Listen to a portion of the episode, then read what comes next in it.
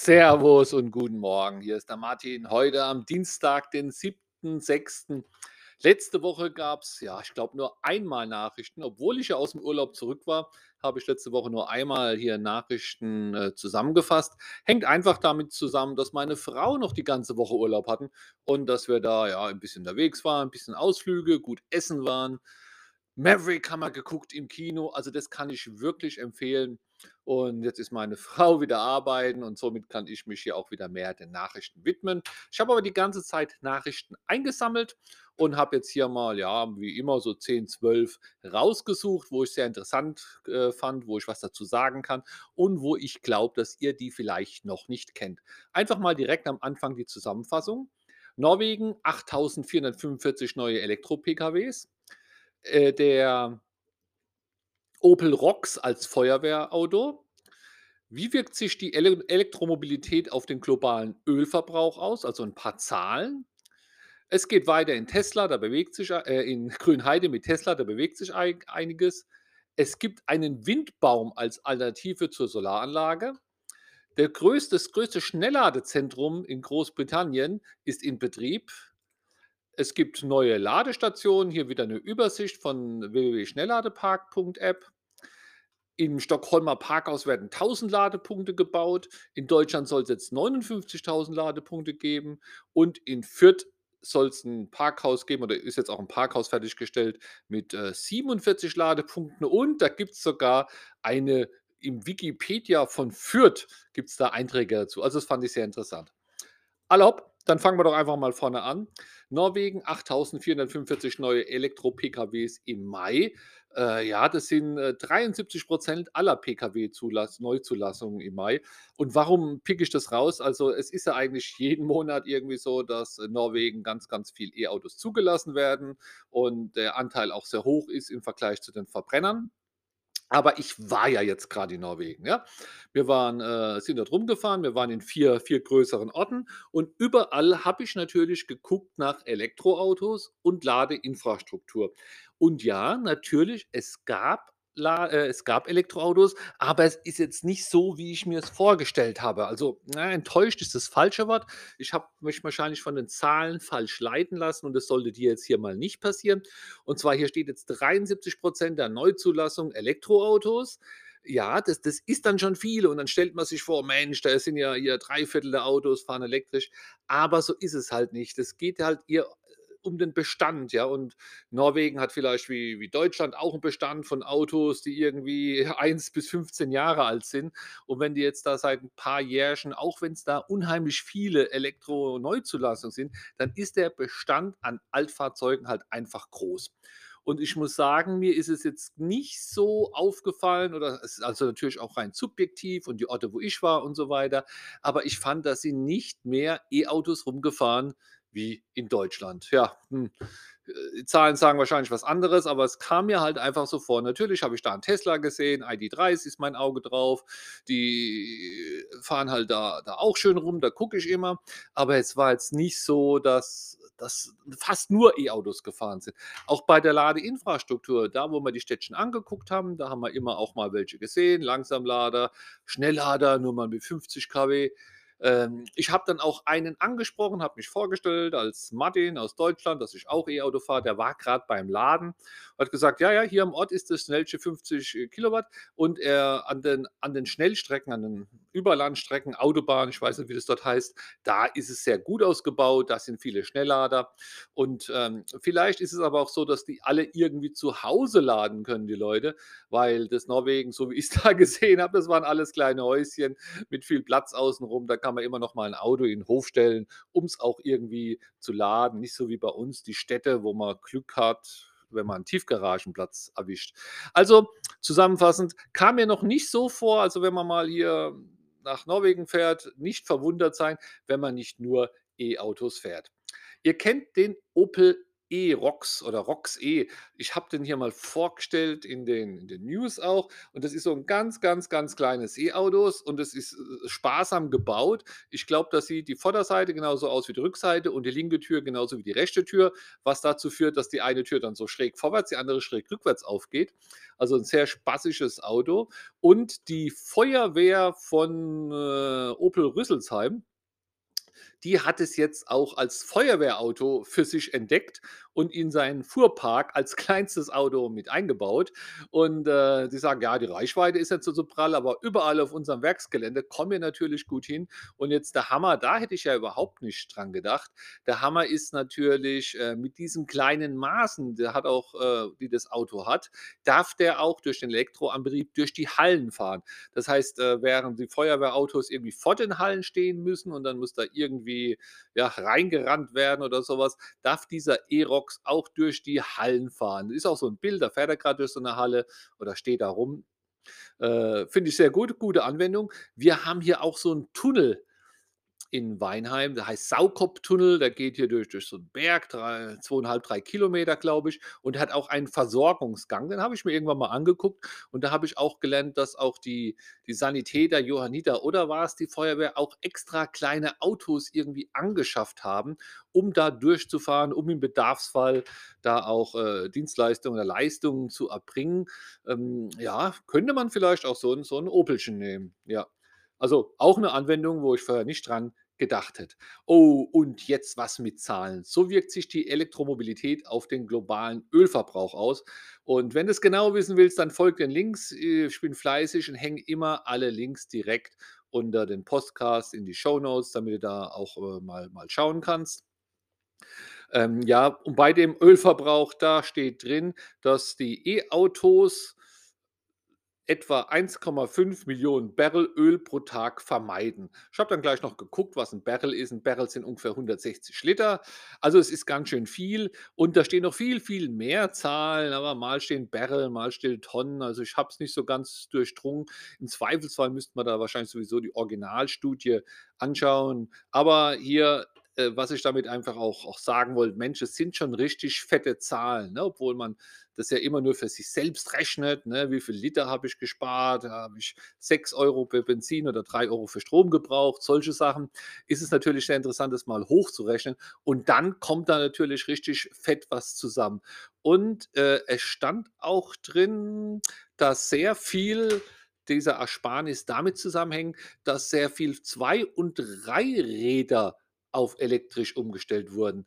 Und da haben sie hier als Stichwort Asien. Ich kann mir das so vorstellen, dass da all dass da unheimlich viele von diesen Tuk-Tuks sind, ja, von diesen kleinen Taxis, die auch für alles eingesetzt werden, für Transporte und und wie auch immer. Und wenn das äh, wenn die elektrisch sind, das sind einfach Stückzahlen, ne? Da geht's ja nicht um um 'n paar 100.000, sondern da fahren ja richtig viele rum, wenn man so die Filme oder so was sieht über Indien oder so was. Kann ich mir also vorstellen, dass das hier dazu führt. Dann kommen die Busse mit 16 % und dann erst die E-Autos mit 13 %. Also, alles Sachen, wenn man sie geraten hätte, hätte ich da daneben gelegen.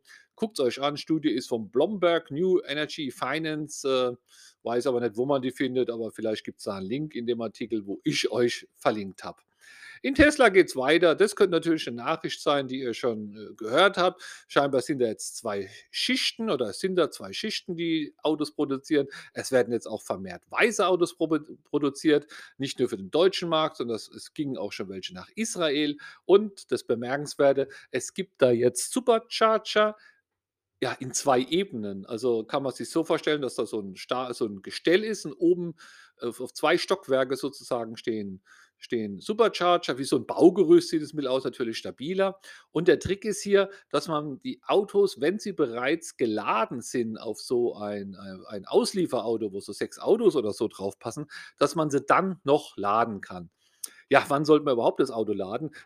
Wenn du da Autos produzierst jede Menge und die fallen dauernd vom Band, dann musst du auch gucken, dass die irgendwie wegkommen vom Gelände. Und schlau wäre es ja gleich, die Autos in der Fabrik bei der Produktion zu laden. Aber irgendwo stand mal, das darf man nicht, soll man nicht, ist verboten, weil wenn dann was passiert in der Fabrik, wäre das wäre das gar nicht gut. Das heißt, diese Akkus werden dann wohl, äh, erst richtig geladen, wenn's Auto aus der Fabrik rausfährt. Ich habe früher immer so Videos geguckt von Giga Giga Shanghai und da waren auch immer Supercharger, da sind auch immer Leute gelaufen, die die hin und her gefahren haben.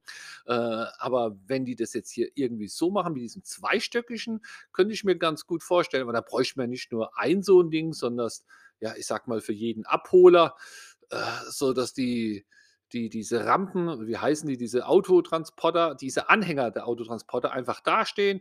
Tesla tut die schön beladen nacheinander und, äh, und steckt ein, damit sie geladen werden und dann kommen diese Zugfahrzeuge und fahren die weg, wenn sie ihre Papierzeug erledigt haben. Stelle ich mir dann eigentlich ganz, ganz effizient äh, vor. Ja. Also ist auch ein Bild dabei, könnt ihr es euch angucken.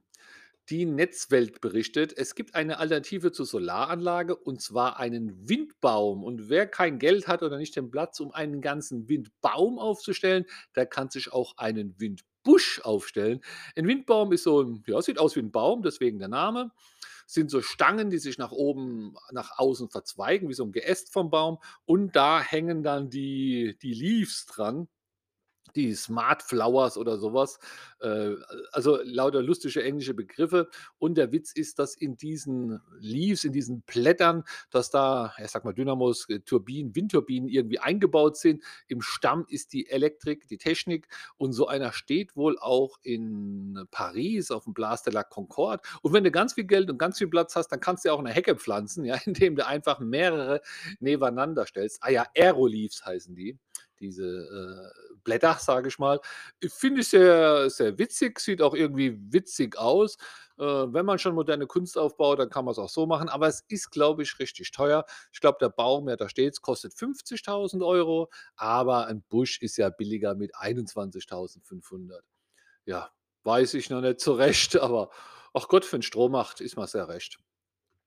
First Bus, das ist in, äh, in Großbritannien bei Glasgow oder um Glasgow. Und zwar haben die Busse und die haben in den letzten neun Monaten 160 Schnellladepunkte installiert.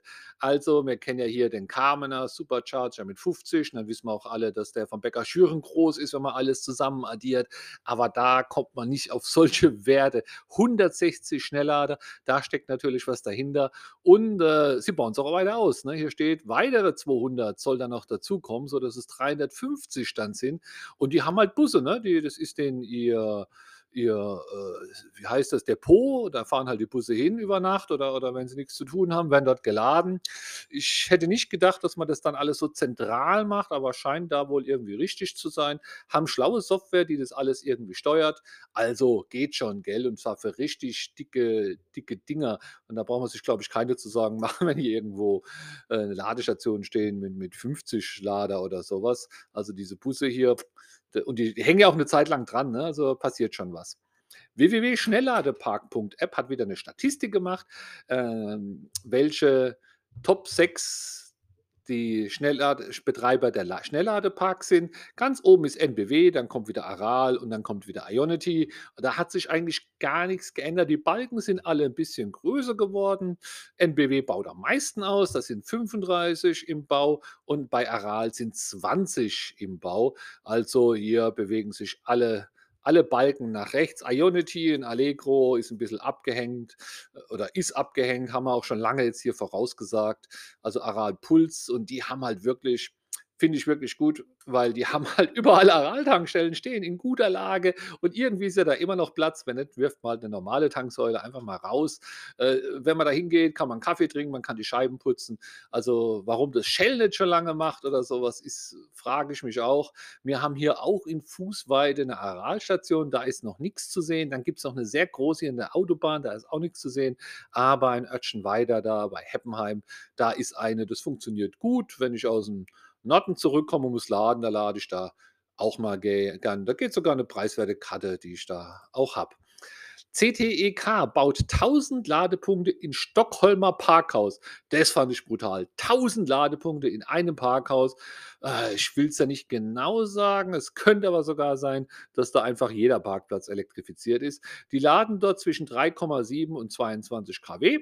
Das steuert auch alles eine sehr, sehr schlaue Software, die das hier einfach dann verteilt, äh, wenn weniger Strom da ist. Also tolle Sache, aber irgendwo stand auch noch, dass es nicht das einzige Parkhaus ist, sondern dass es da einfach noch mehr Parkhäuser gibt und das äh, geplant ist, die auch alle auszustatten mit 100.000 neue Ladestationen. Also in Stockholm tut sich was. Ich war schon mal in Stockholm, im Parkhaus leider nicht, aber stelle ich mir einfach schön vor, wenn da überall diese Dinger Dinger da sind. Und wenn man so schlau anbringt, dann kann man vielleicht sogar schon von Weitem sehen, welcher Parkplatz besetzt ist. Manche Parkhäuser haben ja so eine rote und eine grüne Lampe oben drüber. Ja, das könnte man sicher dann eigentlich da irgendwie wie kombinieren. Da wird man hier auch ein bisschen was was sparen, muss man alles doppelt machen. In Deutschland soll es 59.000 öffentlichen Ladepunkte geben. Und wo steht's? Ja, irgendjemand hat die Bundesregierung gefragt, das war die Antwort. Äh, steht bestimmt auch woanders. Aber ich habe es bei Kashis Blog gelesen, ist ein kleiner Fehler in der Überschrift drin. Die reden von Ladesäulen, nicht von Ladepunkte, wird aber im ersten Satz gleich klargestellt. Äh, ja, da weiß man das auch mal wieder, aber sonst keine, keine weiteren Zahlen. Doch hier eigentlich schon. Äh, von 19.000 waren es 2018, bla bla bla. Also nichts, wo uns was, was bringt. Aber wenn euch mal einer fragt, könnt ihr immer sagen, ja, 60.000 ist eine, eine Zahl. Und dann ein Facebook-Post, äh, da hat einer äh, geschrieben, ein Parkhaus in Fürth, ein ganzes Parkdeck ein ganzes Parkdeck nur für Stromer mit 47 Ladepunkten. Das finde ich genial. Also wirklich ein Parkdeck, äh, hat es äh, fotografiert, hat es ja reingestellt. Äh, deswegen auch den direkten Link zu dem äh, Post. Müsst ihr halt irgendwie bei Facebook auch gucken, ob ihr das lesen könnt.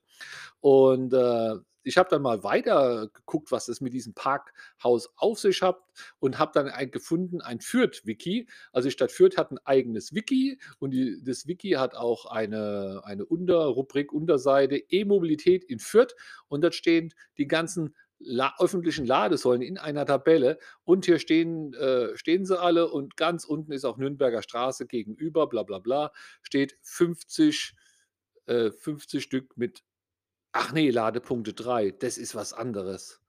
Ach nee, das ist einfach eine Liste der Ladepunkte. Also, dieses große Parkhaus ist hier jetzt noch gar nicht drin.